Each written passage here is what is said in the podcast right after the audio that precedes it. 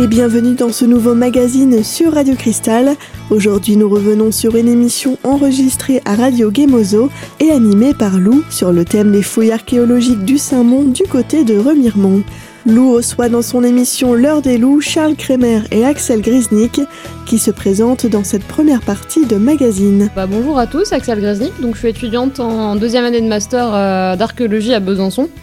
Et en fait, mon sujet de master, donc va durer deux ans, euh, porte sur l'enceinte euh, du Saint-Mont, qui est un énorme mur finalement euh, qui, vient barrer tout le flanc ouest de la montagne, donc qui est visible finalement depuis le, pardon, depuis le, chemin voiture que certains d'entre vous doivent connaître. Eh bien, quant à moi, Charles Kremer, donc je suis chercheur à l'université de Lorraine, précisément au laboratoire Iskantma, c'est-à-dire histoire de l'Antiquité et du Moyen Âge, histoire des civilisations de l'Antiquité et du Moyen Âge. Et hum, je travaille entre autres euh, sur euh, le Saint-Mont et sur ce site depuis près de 40 ans. 40 ans, parce que ça a commencé il y a 40 ans les fouilles Ça a commencé il y a plus, même il y a 60 ans. Ah oui, donc vous étiez même pas là. Euh, J'étais à peine né, en effet. Et euh, est-ce que vous savez peut-être euh, qui vous avez quand même suivi, euh, enfin déjà 40 ans que vous êtes sur le travail, vous devez connaître en fait l'ensemble de, comment dire, des travaux qui ont été réalisés sur le Saint-Mont. est-ce que avant qu'on définisse à nouveau, qu'on redise à nouveau aux auditeurs ce qu'est ou ce qu'était exactement le Saint-Mont, vous pouvez me dire si vous savez comment ça a commencé? Ça a commencé par une découverte un peu fortuite dans les années, au tout début des années 60, euh, la découverte d'un mur qu'on disait à l'époque rond ou circulaire, qui est en fait l'abside d'un édifice religieux. C'est-à-dire l'abside, c'est-à-dire la partie la plus orientale de l'édifice, dont on, a encore de très beaux exemples un peu partout. Hein. c'est la partie circulaire, si vous voulez, dans, lequel, dans laquelle pardon, le, le cœur de l'église est en général situé. Euh, parce que euh, le, Saint-Mont est avant tout une abbaye. Alors, précisément, le Saint-Mont est euh, l'emplacement d'une abbaye, l'emplacement de la première abbaye romarimontaine euh, en l'occurrence, le Saint-Mont est en fait, on pourrait l'appeler autrement, est en fait le premier remirement. Le premier remirement. Et donc c'est à partir de, euh, de cette découverte sur le mur que les donc, c'est à partir effectivement de ces découvertes matérielles, hein, donc de vestiges, que peu à peu les, les gens passionnés de la région, et en l'occurrence deux noms, euh, un père et un fils, euh, Émile et Michel Rouillon, se sont adonnés à de l'archéologie, alors avec des méthodes qui sont parfois discutables, mais ça n'a pas véritablement d'intérêt de le dire ici. Tout au long donc de ces années, de 1960 environ à 1980, ils ont découvert toute une série de structures, de murs, de bâtiments euh, sur l'ensemble des deux hectares et demi euh, que compte de terrain que compte le sommet du Saint-Mont. Donc ça, c'est la première phase, si vous voulez. La deuxième phase est marquée par des autorisations euh, du ministère de la Culture, en l'occurrence de la DRAC Lorraine, hein, du service régional de l'archéologie de Lorraine, euh, qui en 1983 a euh, autorisé Michel Rouillon à entreprendre et diriger des travaux de fouilles. C'est à ce moment-là J'étais encore étudiant et c'est à ce moment-là que je suis arrivé, un peu comme Axel, euh, cette année, euh, que je suis arrivé sur le site pour lui donner un coup de main et lui faire profiter de mes compétences de l'époque. C'est la deuxième période, 1983-1992, où là, réellement, se sont engagées euh, des fouilles scientifiques. Et puis, il y a eu interruption en 1992 avec reprise des fouilles en 2012 avec un étudiant de l'université de Besançon euh, qui a fait son master, qui s'appelle Thomas Chenal et qui, comme Axel le fait cette année, a euh, été responsable d'opérations pendant euh, quelques années, de 2014 à 2017. Et c'est au cours de, de ces trois années que l'on a repris la fouille que l'on était venu exposer ici il y a deux ans, la fouille sur le secteur euh, Sainte-Claire-Sainte-Marguerite, et qui a donné lieu à la découverte d'une belle et grande basilique funéraire. Mais je vous en dirai un mot tout à l'heure. Oui, on a hâte d'en savoir plus. Et d'ailleurs, euh, vous dites donc vous avez intégré euh, le, champ de fouilles, enfin on va dire champ de fouilles entre guillemets, euh, depuis 1983. bon, après vous avez dit il y a eu une coupure, donc vous n'avez pas non plus jusque-là voué toute votre carrière au Saint-Mont. Alors non, effectivement, j'ai travaillé ailleurs, mais le Saint-Mont m'a occupé, sinon préoccupé y compris durant cette période où l'on ne fouillait pas, parce qu'il a fallu étudier euh, tout le matériel sorti des fouilles, euh, des fouilles anciennes, hein, et, celles que, que, j'ai moi-même, euh, comment dire, co-dirigées avec Michel Rouillon. C'est une étude longue, fastidieuse, qui nécessite beaucoup de patience et beaucoup de temps. Et donc, de 1992 à 2010 à peu près, euh, nous avons contribué avec des étudiants de licence et de master à l'étude de ce matériel archéologique qui consiste en tout ce que l'on peut récolter lorsque l'on fouille, c'est-à-dire du verre, de la céramique, du fer, tout ce qui permet de qualifier chronologiquement une structure. Et dans la prochaine partie de cette émission, Charles Kremer et Axel Grisnik en diront plus à loup sur les objectifs de ces fouilles archéologiques au Saint-Mont. A tout de suite sur Radio Cristal.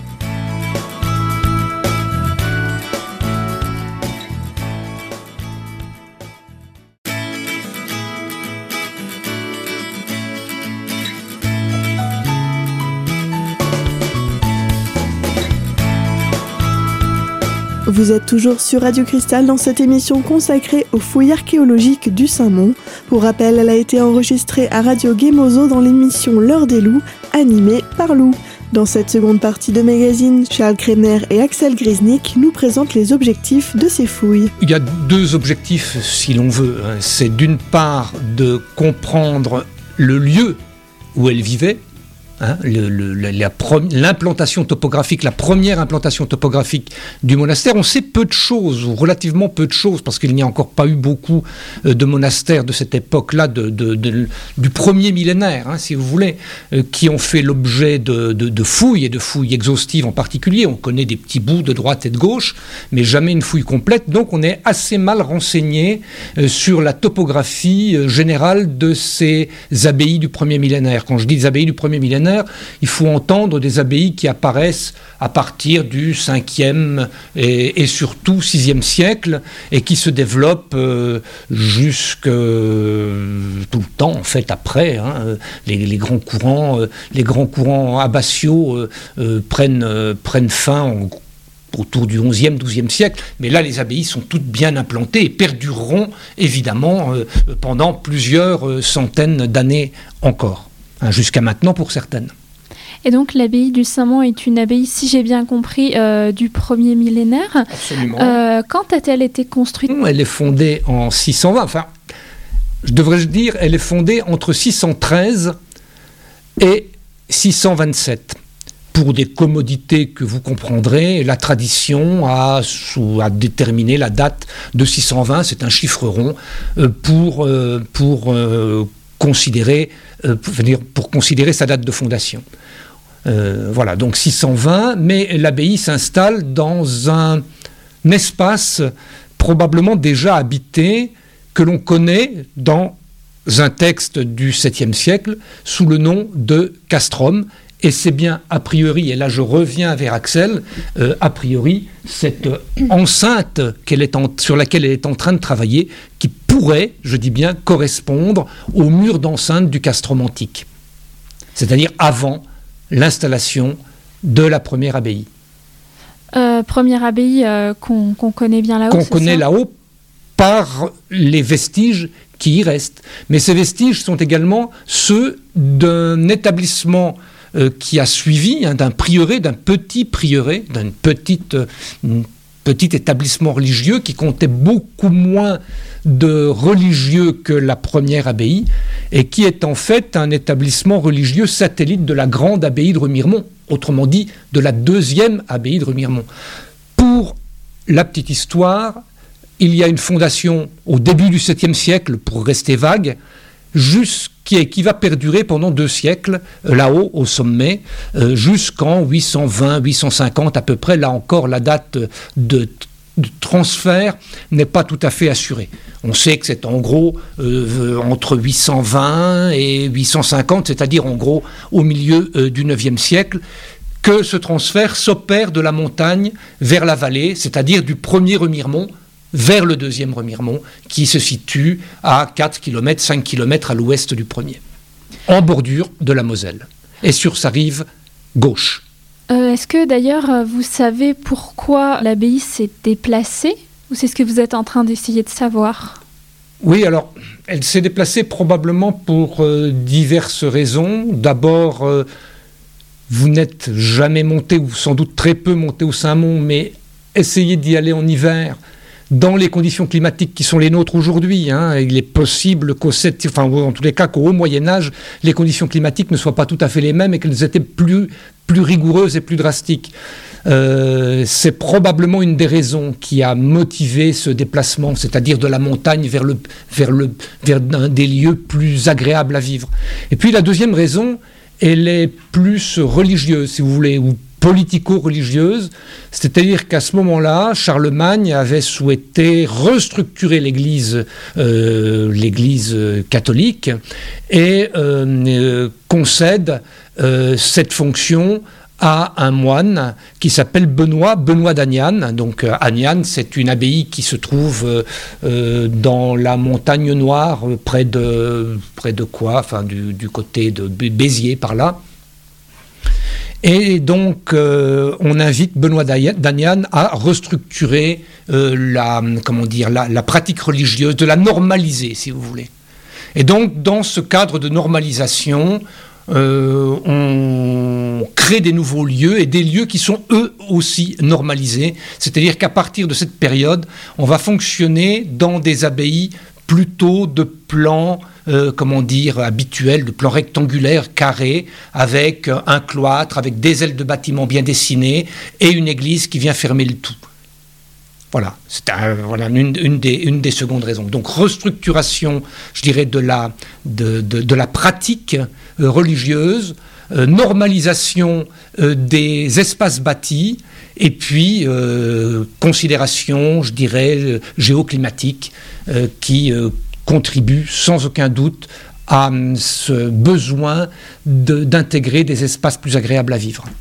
Euh, oui, parce que comme vous l'avez dit, le, Saint-Mont initialement est installé là-haut. D'ailleurs, c'est vrai que je me demande, même si je ne sais pas si on aura le temps, de même pourquoi au début s'être installé euh, aussi haut dans un endroit, euh, bah, comme vous l'avez dit, techniquement difficile d'accès. Une, des raisons essentielles est liée aux fondateurs de cet établissement et en particulier à leur lien avec Colomban, Colomban qui est le fondateur de Luxeuil, d'autres abbayes hein, également, mais de, Luxeuil en particulier, c'est celle qui a, qui a marqué euh, le plus euh, son, temps.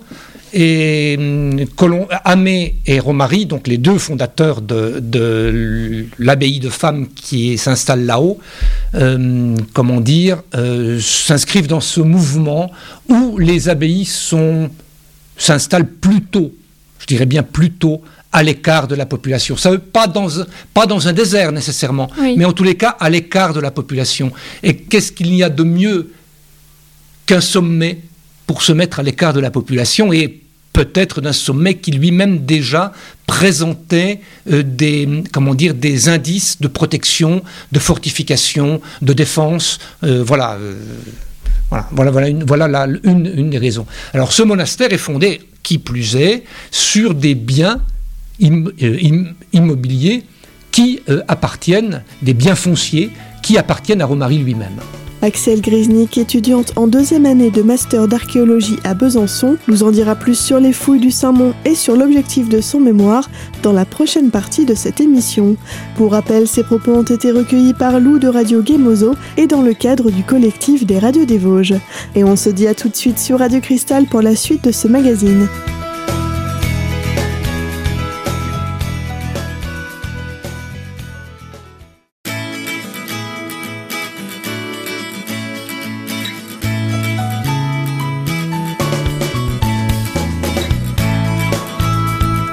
Vous êtes toujours sur Radio Cristal dans cette émission aujourd'hui consacrée aux fouilles archéologiques du Saint-Mont, un échange animé par Lou dans son émission L'heure des loups sur Radio Gemozo.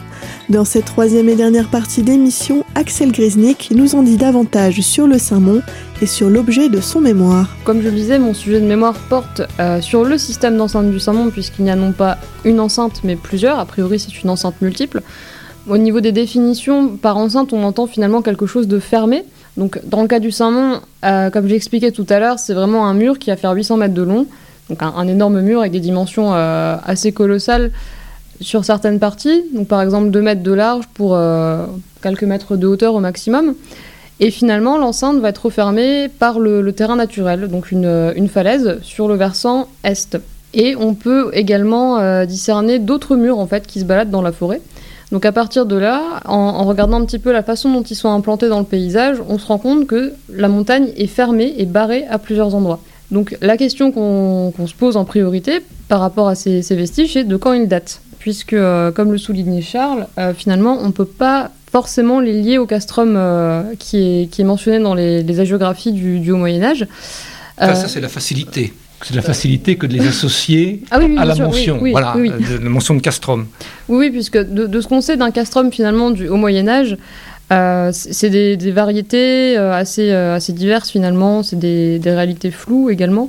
Mm. Donc on ne peut pas en avoir la certitude sans finalement mener une étude archéologique approfondie sur ces structures.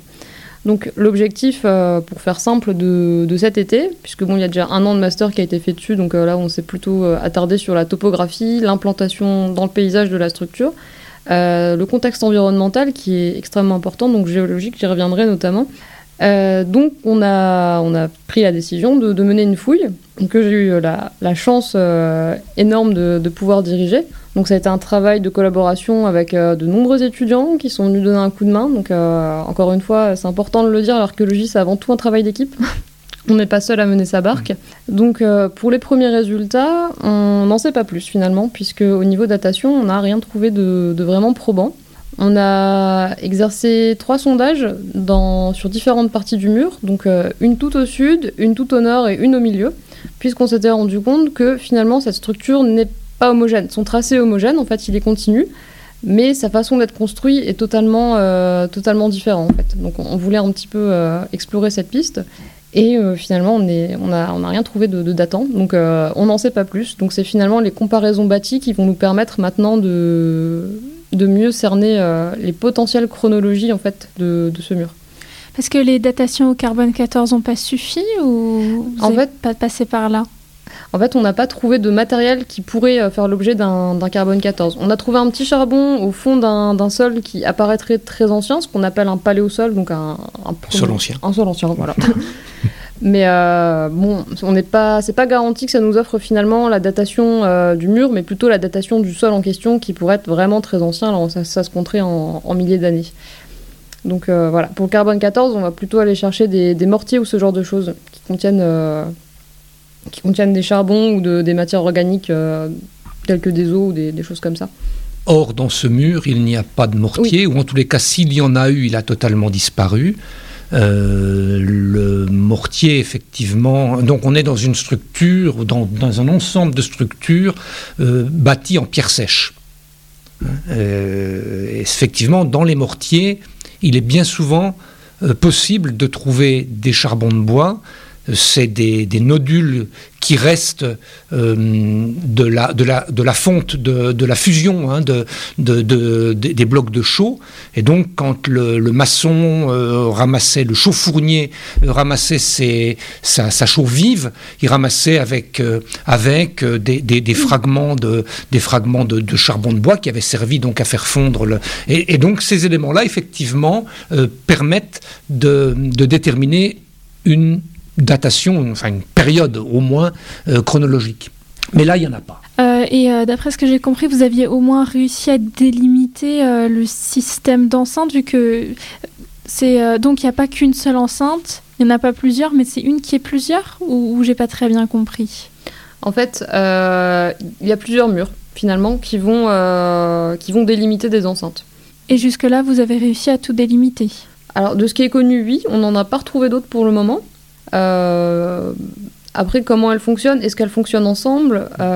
C'est la grande question. Est-ce qu'elles fonctionnent ensemble au même moment, à des moments différents? Est-ce qu'elles ont la même fonction?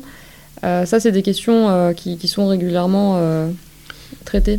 Qui sont régulièrement posées et pour lesquelles on n'a toujours pas de réponse. Et c'est effectivement ce qui a motivé le choix de, de ce dossier à donner donc à Axel pour pour, euh, pour, dans le cadre de son master.